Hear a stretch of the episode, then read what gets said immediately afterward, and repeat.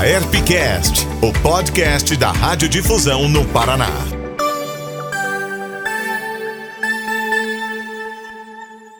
Olá, seja muito bem-vindo, seja muito bem-vinda. Aqui é Fernanda Nardo e esse é o episódio número 31 do AERPcast, que você já sabe, já está na sua segunda temporada, agora também em áudio e vídeo. Então você pode acompanhar o nosso programa pelo YouTube e também pela sua plataforma preferida de podcast.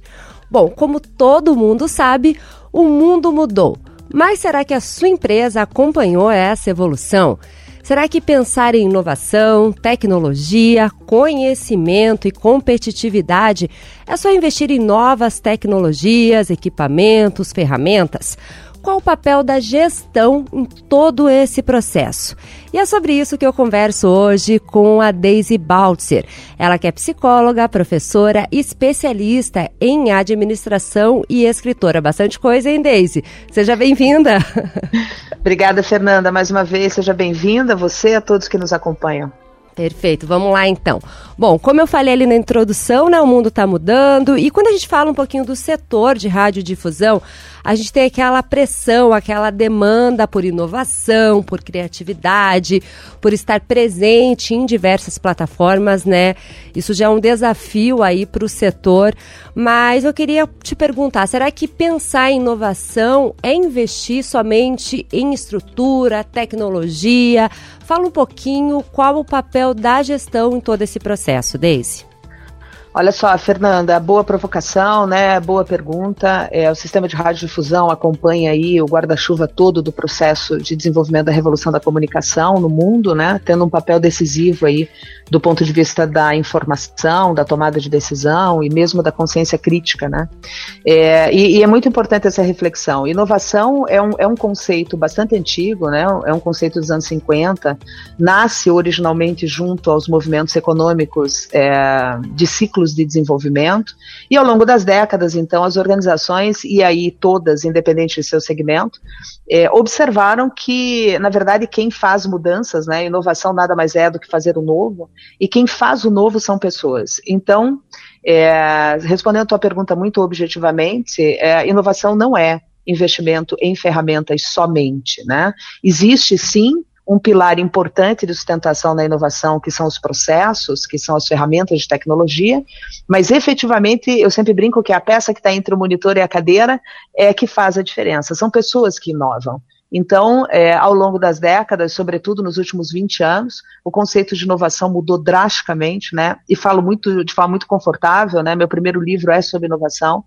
É, e a gente acompanha as organizações, então, fazendo seus processos de reconhecimento nesse sentido. Então, quem inova são pessoas. Essa é a dica que eu deixo para quem nos ouve, né? É, e não adianta só investir em ferramentas, só investir em processo, se você não está, então, voltado é, a indivíduos que pensem uh, voltado ao processo de mudança. Bom, Deise, você falou que inovação pessoas, a gente tem um paradigma aí de, um, de, uma sociedade que vive hoje sobre a questão do conhecimento, do capital intelectual. Quais são os principais desafios aí para as organizações neste sentido? Como atrair Olha, essas pessoas, retê-las também, né? Sim, Olha só, Fernanda, é, isso, isso é muito importante porque a gente está falando aí de uma cronologia, né, dentro do estudo da, dos aspectos sociológicos. É, sim, a gente está migrando da chamada sociedade da informação, ela, ela finda ali, mais ou menos ali em 99, virada para 2000, então já faz ali uns 20 anos que a gente está na chamada sociedade do conhecimento, né. Diferença pontual entre um e outro é que a informação é, vem de um movimento tecnocentrista, então muito voltado a, a, ao dado, né, ao reconhecimento dos bancos de dados, dos grandes centros de controle. Quando a gente migra disso para conhecimento, a gente então olha para ir de novo para esse indivíduo. A gente está falando de expertise, né? De capacidade de vivência, de conhecimento propriamente dos indivíduos agregando dentro das organizações. E aí o maior desafio é, sem dúvida, é o desafio da década, é o que a gente projeta nos próximos 10 anos dentro das organizações, é as empresas perceberem como trazer um capital intelectual melhor, então como atrair essas pessoas, e aí a gente gente tem diferenças geracionais, a gente tem perfil, tem um monte de coisa que impacta aí, mas o primeiro grande desafio é como atrair essa, é, um bom capital intelectual para dentro da tua empresa, né? Reconhecendo que é o principal ativo, Então, é, isso já caiu a ficha nas organizações ao longo do mundo, ao longo do, né, do processo em todo mundo. O principal ativo de uma organização são as pessoas.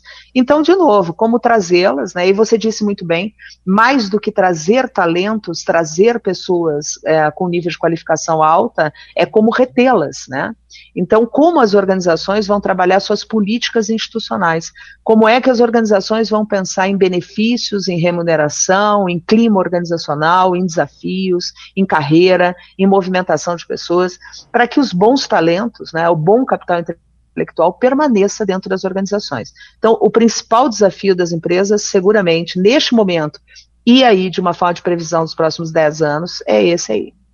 Quando a gente fala em atrair, reter, a gente também pode elencar isso com empresas tradicionais, empresas que já mudaram a sua forma também de, de gestão para uma gestão mais inovadora, tem de alta performance. Eu queria te perguntar se isso cabe tanto para uh, empresas, né, quando a gente fala do setor de comunicação, aquela rádio lá no interior do Paraná com uma grande empresa da capital de televisão, enfim, esses conceitos eles podem ser aplicados é, independente do tamanho da empresa, o que, que isso muda em relação à gestão, a, enfim, a também o que a empresa entrega ali como inovadora. Não sei se você entendeu a minha pergunta, claro. mas é mais ou menos isso. Entendi perfeitamente. E, e, olha só, Fernanda, então, é, reafirmando, né? É, quando a gente fala de gestão, a gente está falando da forma de conduzir uma organização, seja qual for. Pode ser um boteco, uma padaria, uma rádio, uma televisão, né? E eu, de novo, sinto muito prazer em falar esse tema, porque além de psicóloga, eu fiz escola de comunicação. Então, sou de uma época que a escola de comunicação, a gente tinha lá as, as aulas de rádio é, muito voltado àquele, àquele perfil bem antigo do ponto de vista de tecnologia, né? Não vou falar quanto, quanto tempo, porque os meus cabelos brancos vão me, vão me deletar, mas, enfim, é, quando a gente fala de gestão, a gente está falando de uma forma de conduzir. Então, de novo, a gente tem métodos, né, técnicas, a gente tem formas é, de fazer isso, né? Então, por objetivo, por metas, por contingência, por conhecimento, que é o, o modelo mais contemporâneo de gestão.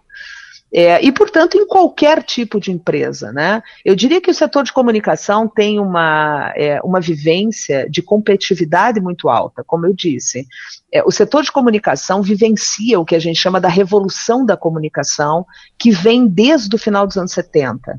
Então, é, quem me ouve, né, quem está nos acompanhando aí, que eu brinco que é jovem há mais tempo, assim como eu, se lembra é, do que eram uh, as empresas de comunicação no final dos anos 70, como é que se fazia conteúdo, como é que se gerava conteúdo, né, qual era a importância do processo de informação para aquela época. Então, é, as empresas de comunicação, elas, elas é, é, junto desse processo, que é o processo de renovação do aspecto de gestão, além disso, estão inseridas num processo chamado Revolução da Comunicação.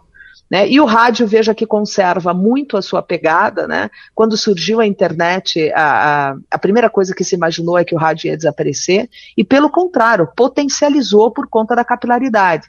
Então você diz assim: eu tenho uma rádiozinha lá no final da Amazônia, lá no interior do Paraná, aquela organização ela pode estar dentro de um modelo de gestão inovador? Evidente que sim. Lembra que eu falo lá que inova são pessoas, não são processos sozinhos ou ferramentas de tecnologia sozinhas.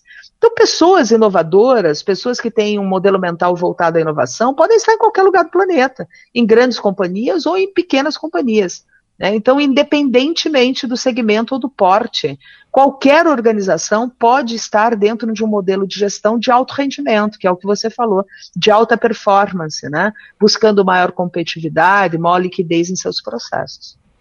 E o que, que vou perguntar uma coisa antes, mas assim, você falou da questão que inova são pessoas, mas as pessoas precisam de um terreno que uhum. propicia essa inovação. Quais são os uhum. elementos essenciais aí para deixar com que as pessoas possam inovar com maior autonomia, porque não adianta querer inovação num lugar que busca processos muito tradicionais e que já não tão, não fazem parte mais hoje da nossa, né, da nossa vida, nosso dia a dia.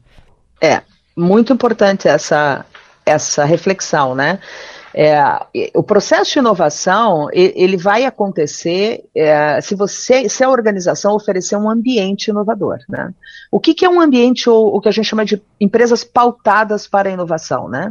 São empresas que admitem um fluxo de trabalho menos rígido, né? São organizações que trabalham com desenvolvimento de autonomia das pessoas, como você colocou, que buscam né, o que a gente chama das, das soft skills, né, as skills comportamentais as skills técnicas destas pessoas, né, que conseguem trabalhar modelos agregativos. Então, é, a organização precisa ter uma, um, um, processo de ambiente, um fluxo, isso, isso em gestão chama-se fluxo de tomada de decisão. A gente precisa ter uma organização menos centralizadora, menos pragmática, ou seja, que trate é, a ideia, né, a participação do colaborador de uma forma mais descentralizada, mais democrática, para que isso aconteça. Se não, como você bem disse, seja na organização ou na vida, é, você pode ter uma pessoa, é, eu sempre brinco assim, ó, Fernanda, né, e o pessoal que, que nos acompanha, é, a gente que trabalha para inovação, né, para organizações de alto, alto rendimento, eu brinco que a gente é a bolinha redonda para o buraco quadrado. Então, são pessoas né, que têm um comportamento, muitas vezes, que incomodam aquele status já estabelecido. Então, se a organização entende aquilo como um incômodo, ela vai negar o processo de inovação e essas pessoas não vão permanecer né, dentro da empresa. Então, a gente precisa de um ambiente que propicie isso, um olhar de gestão que propicie modelos, então, fluxos mais descentralizados, mais democráticos, né? ferramentas de tecnologia que sejam agregativas, então, que, que as pessoas possam trabalhar em grupo, em comunidades, né? não necessariamente no mesmo lugar de trabalho, em outros lugares. Então, realmente, é, demanda, sim, uma, uma formação de ambiente para que a inovação aconteça. Eu acho que é aquela história de bater ponto no horário, não que a pessoa não precise cumprir, né, uma hora. É, bater ponto no horário, a gente viu na pandemia, rádios grandes como a Band News tiveram que se adaptar a coisas que elas não pensavam antes de ter o âncora fazendo uhum. programa de casa. Enfim, uhum. a gente precisou da pandemia para olhar esses processos e falar, ok, a gente pode inovar de qualquer lugar, não precisa estar aqui fisicamente, não precisa estar batendo ponto, né? Uhum, uhum. É, e é legal perceber o seguinte, né, Fernanda, é, é, e, e, os convidados aí que estão nos ouvindo, né? Qual é a força motriz da inovação? Isso que é importante que as pessoas reconheçam. O motorzinho que faz a inovação funcionar é uma coisa chamada criatividade, né? Todo ser humano é dotado ao ato criativo. Ocorre que a gente atrapalha isso, né? Então, os modelos de muita pressão, os modelos que são é, muito pragmáticos, muito rígidos, muito metodológicos, tendem a abafar o processo de criatividade. É por isso que as organizações inovadoras estão em outro nível de ambientação. Lembrando de novo que a gente não precisa referenciar aqui grandes marcas, né? Dá a impressão que organizações inovadoras são só aquelas que a gente conhece aí por benchmarking. Não, não são. Né? Volto a dizer, você pode ter um boteco na esquina da sua casa que tem um modelo de gestão super inovador. Por quê? Porque são pessoas, de novo. Né? São pessoas criativas em ambientes criativos. E aí a inovação vai acontecer naturalmente. Ela é um fenômeno natural, assim como a liderança, assim como outros aspectos, do movimento dos grupos. A diferença é que você tem uma pauta, às vezes para produto, às vezes para serviço, você tem uma demanda que caminha o processo de desenvolvimento de inovação. Perfeito. Você citou é, sobre os modelos mentais. O que são os modelos mentais, assim, né? Rapidamente, claro. E qual a sua importância aí na, na gestão estratégica de pessoas, Deise? Vamos lá, sendo bem direta, né? Para que quem, quem nos ouça possa entender bem isso. Modelo mental, ou em inglês a palavra mindset, né? Que a gente ouve de monte, é, nada mais é do que a forma com que você enxerga o mundo. Eu costumo dizer que é um óculos, né? O óculos que você põe e sai de manhã. Tem gente que enxerga o mundo é, colorido, otimista, feliz, e tem gente que é pessimista na hora que acorda. Né? Aquela pessoa que você dá bom dia, bom dia por quê, né? Bom dia só se for para você. Então, é, tudo. Modelo mental é a forma com que você enxerga as coisas. Agora, qual é o back-office? O que, que forma o modelo mental? E aí sim, são as nossas habilidades comportamentais, basicamente. Né? É, é, é, a nossa história, é como a nossa personalidade foi modelada até chegarmos, então, é, no aspecto da vida adulta. A importância disso para a gestão estratégica, que é a segunda parte da tua pergunta, é definitiva, uma vez que as organizações buscam modelos mentais, né? Que agreguem esse modelo, que é o um modelo de inovação, que é o um modelo é, de suporte a variáveis, né, que tenha flexibilidade de comportamento, que tenha maturidade, que tenha responsabilidade, ou seja, que as skills comportamentais que formam é, o grande modelo vencedor hoje, que chama-se mindset de crescimento, que aconteçam. É, é simples assim. A, a importância estratégica para as empresas é porque a gente está falando de novo de qualidade de pessoas, né? Como dizia o Steve Jobs na, na sua biografia, eu sempre cito isso, né? Ele é um tanto grosseiro na fala, mas eu vou tentar ser mais simpática. Ele diz uma coisa mais ou menos assim: um grupo de pessoas ruins vai formar um produto, um projeto ruim. É, é, simples assim. E quando a gente fala um grupo de pessoas ruins, a gente está falando de qualificação comportamental, basicamente que hoje para as organizações tem peso de 60% em relação a 40% das técnicas. Então não adianta você ser muito bom tecnicamente se você não tem habilidade comportamental, se você não sabe se relacionar, se você não tem empatia, se você não consegue ter flexibilidade, né, se você não consegue se manter numa relação de grupo. Não adianta você ser muito bom tecnicamente. Não vai, não vai é, reter, não vai suportar o processo competitivo. E um gestor que tem um modelo mental mais negativo ou positivo, ele também vai influenciar a sua equipe, não vai? É, então, é, veja lá, né? Liderança não é um cargo, liderança não é uma função, liderança é uma habilidade. A principal habilidade, quando a gente fala de liderança, habilidade de liderar nada mais é do que influenciar positivamente pessoas. Né? Então, é, veja, é, é, é, uma situação quase de consequência, quase orgânica, sabe, Fernanda? É, pessoas que não são agregativas, que estabelecem ambientes tóxicos de trabalho, serão substituídas. Aliás, já estão sendo. Né? É, como eu disse, o peso das comportamentais para contratação em nível médio, você que me ouve para entender, uma organização tem três níveis: o nível, de, o nível de alta gestão, de média gestão e o nível operacional.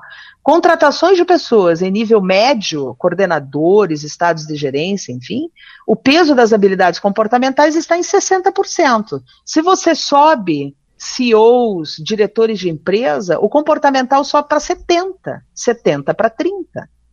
Então, é, veja, é aquele meme, né? Tem uma galera que me ouve que é da, da geração dos memes, né? Você diz assim, ó, eu treino Excel, mas eu não treino caráter, né? Então, observar isso, porque esse, essa é a importância estratégica para dentro das organizações essas pessoas serão mais facilmente substituídas e rapidamente substituídas porque elas não têm produtividade no final. Elas não agregam o processo, elas desagregam. E isso para uma organização é definitivo do ponto de vista da sua entrega final. Perfeito.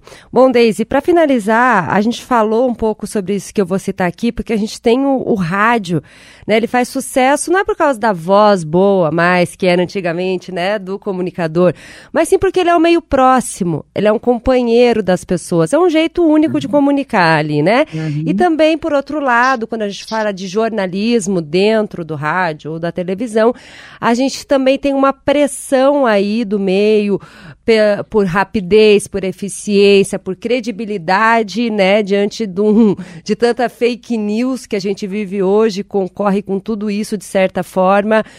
É, diante dessa importância né, de investir em pessoas para que o rádio siga crescendo, como você mesmo veio citando agora, como equilibrar o que as empresas querem dos funcionários, né? Toda essa demanda, enfim, e o que os funcionários esperam das empresas no dia, nos dias atuais. Como equilibrar essa balança para que fique algo harmonioso e que realmente dê resultados positivos e os dois saiam felizes, né? Sim. Olha só, Fernanda, é, é, veja, é, é, eu, eu, vou tentar ser bem didática. Aí você tem três elementos nessa tua pergunta, né? O primeiro elemento é assim, é como eu disse, o rádio é uma ferramenta histórica, né? E a consolidação do, do, do, do, rádio como veículo de comunicação no mundo inteiro é por conta da sua capilaridade, né? Ela é, como você disse, ele é um companheiro de bolso, né? É, é, todos os lugares que a gente circula, mesmo aqueles de, de, em que você tem, um, às vezes, uma infraestrutura urbana ruim, você vai ter lá alguém com radinho ouvindo rádio. Então, isso é histórico. Né? E é, é global, não é só do Brasil. O Brasil tem uma dificuldade maior, que é exato a sua dimensão, né? É, a, a, dificuldade de acesso em relação a isso. Então, a primeira, a, a, primeira questão é essa, né? O rádio, como estrutura, como organização, ela vai ter uma preocupação de desenvolvimento tecnológico, né? De ferramenta, de approach, de plataforma, é, enfim, ele, ele, ele necessita, é um tipo de trabalho que necessita basicamente da área de infraestrutura. Então, esse é um olhar quando a gente fala de radiodifusão. Outra questão aí é essa relação que você colocou. É, o rádio, é, historicamente, sempre impactado pela voz, né, é aquele, aquele instrumento de comunicação que ele leva ao imaginativo das, das, das pessoas, sempre foi isso. É, tem muito essa questão da personalização, né? O indivíduo personaliza a questão de qualidade por aquele que leva a informação. Então veja que na história do rádio, a, a, a vitória daqueles que se consolidam como âncora, né? Quando aquela pessoa emite a voz, ela já impacta em quem está do outro lado do radinho e já leva a questão da credibilidade pela fala. Então você tem isto ainda consolidado, não mais na qualidade da voz impostada, mas de quem está levando a mensagem. Outra questão é a importância do conteúdo. Né? Então, como equilibrar essas duas coisas? Primeiro, do ponto de vista funcional. Né? O rádio, como qualquer outra organização, ela demanda alinhamento estratégico. Qual é a política institucional de uma organização que trabalha chamada rádio, que tem um produto de entrega, que tem um mecanismo de trabalho? Qual é essa política quando a gente fala de pessoas de novo? Quem são as pessoas que esta rádio quer como colaborador para dentro da sua estrutura. E aí a definição de skills que eu falei, a questão de mindset, a preocupação né, do, ambi do ambiente criado, do fluxo de tomada de decisão, enfim. De outro lado está quem vem. Né? Então, qual é a expectativa? Eu sempre digo que as relações de trabalho, como qualquer relação, assim como uma relação afetiva, é uma relação baseada em expectativa. Quem vem para dentro de, um, é, de uma organização, seja ela uma rádio, uma TV, um boteco, uma padaria, ela vem com uma expectativa. Então, alinhar esse processo. Né? O que é que esta geração pede, ou se é uma geração do ponto de vista etário, ou se é uma geração do ponto de vista de agregação de conhecimento, o que, que é que a gente está falando? Então, como é que se faz esse alinhamento? Através das políticas de recursos humanos, sendo bem direta. Uma rádio, como qualquer outra coisa, tem que ter uma estrutura de recursos humanos que alinhe isso. É quase, é quase a área que vai colocar o trilho em que isso vai acontecer. Tá? E aí você direciona, equilibrando essas duas expectativas da organização e dos seus colaboradores para, como você disse, todo mundo saia, saia ganhando, né? E do ponto de vista do rádio, nós que estamos aqui como ouvintes, também é, a gente ganha nesse processo. Né? Perfeito, Deise. Eu agradeço sua participação, trocar essas reflexões mesmo com a gente aqui hoje. Muito obrigada. Obrigada a você mais uma vez, Fernando. Obrigada a todos que nos acompanham. Um beijão e vamos para frente. Rádio é tudo com Daniel Stark. Bom, e quem chega agora com as principais notícias do setor é o Daniel Stark do portal Tudo Rádio. Tudo bem, Daniel? Seja bem-vindo. Olá, pessoal. Tudo bem com vocês? Vamos falar de rádio.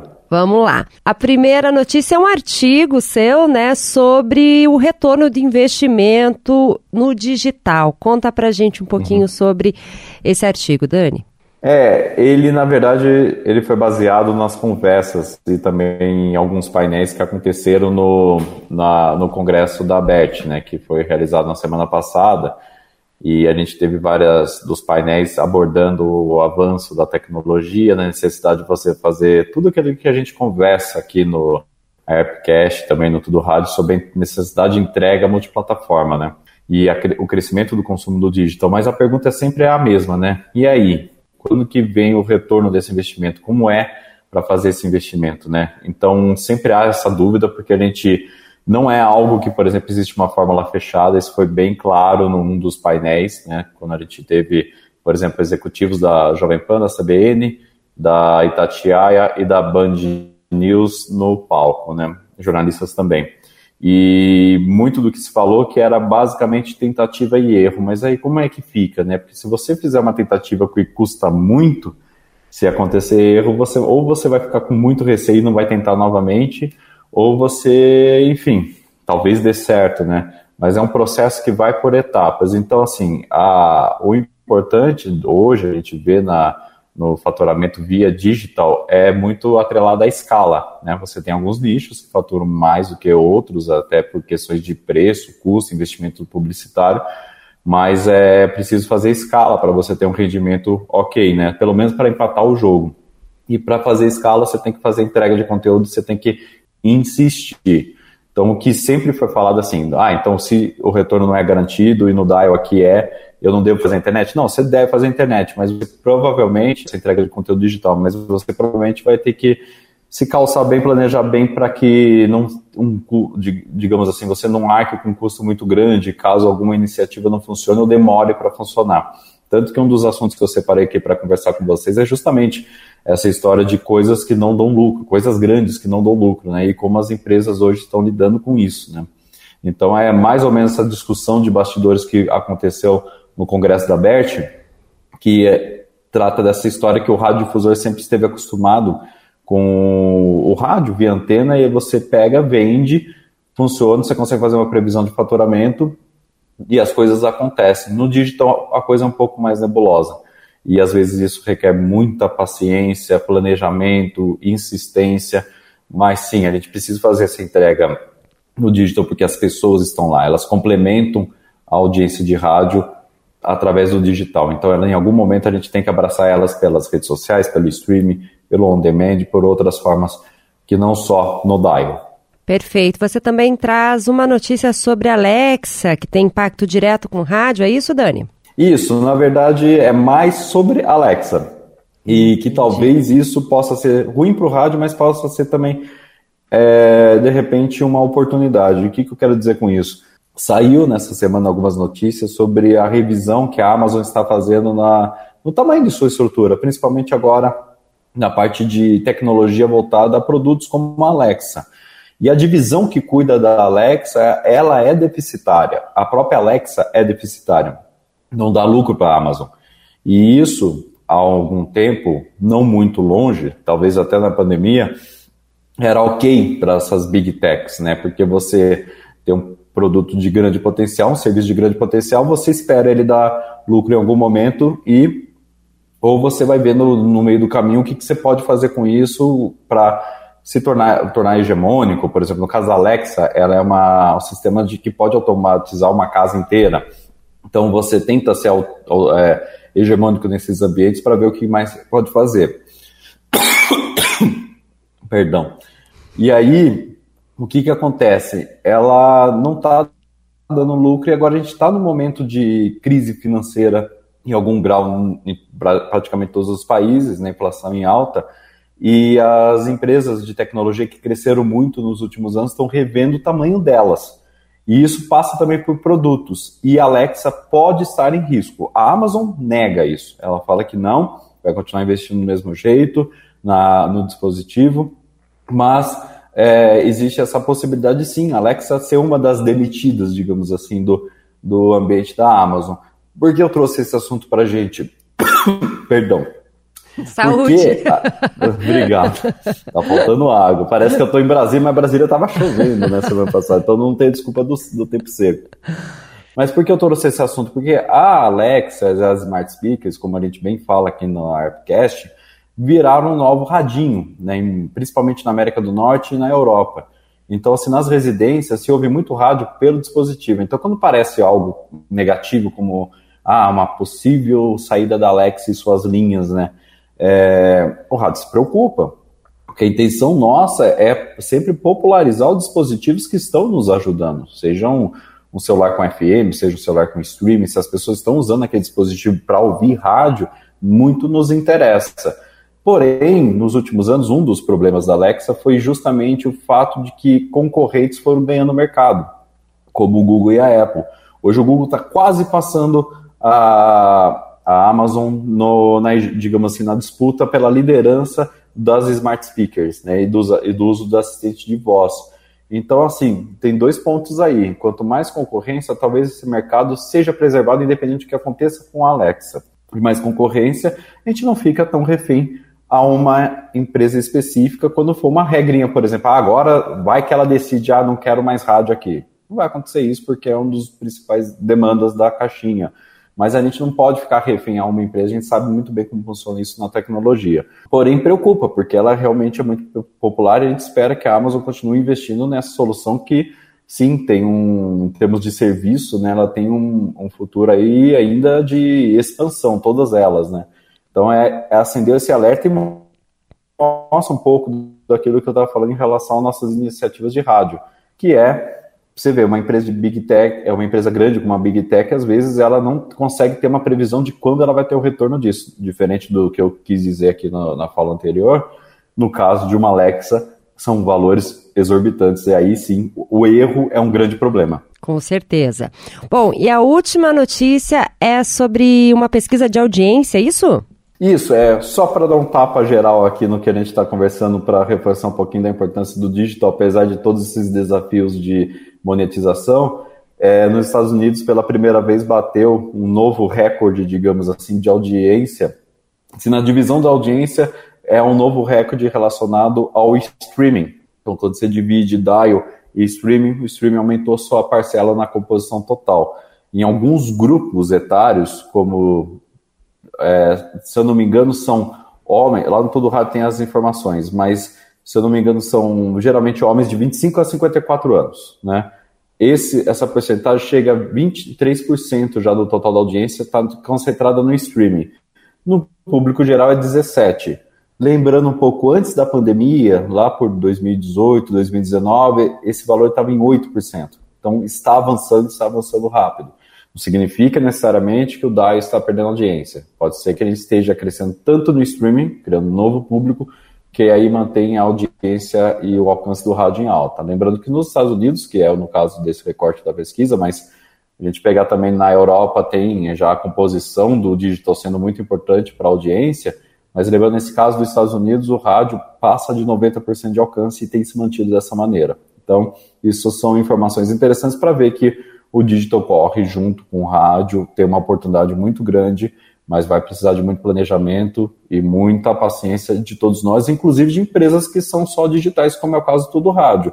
Aí também se planeja, a gente tem uma série de iniciativas que demoram para começar a dar certo, né? mas é, faz parte do processo. É, e não tem como fugir, né? As pessoas estão mudando, né, sua forma de consumir tudo e o rádio é uma delas. Então não tem como ficar de fora Sim.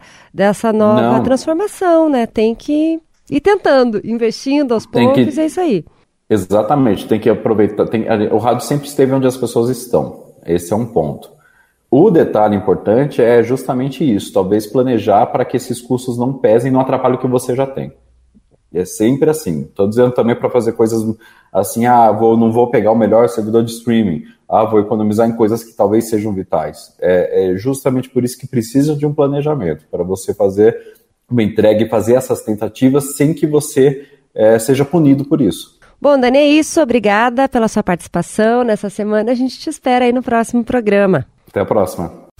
A Herpcast e meu muito obrigada também a você que nos acompanhou em mais um episódio. E agora o Airpcast sai a cada 15 dias. E você pode acompanhar pelo YouTube e também pelo Spotify. Até a próxima! Você ouviu a Herpcast, uma produção da Herp, Associação das Emissoras de Radiodifusão do Paraná.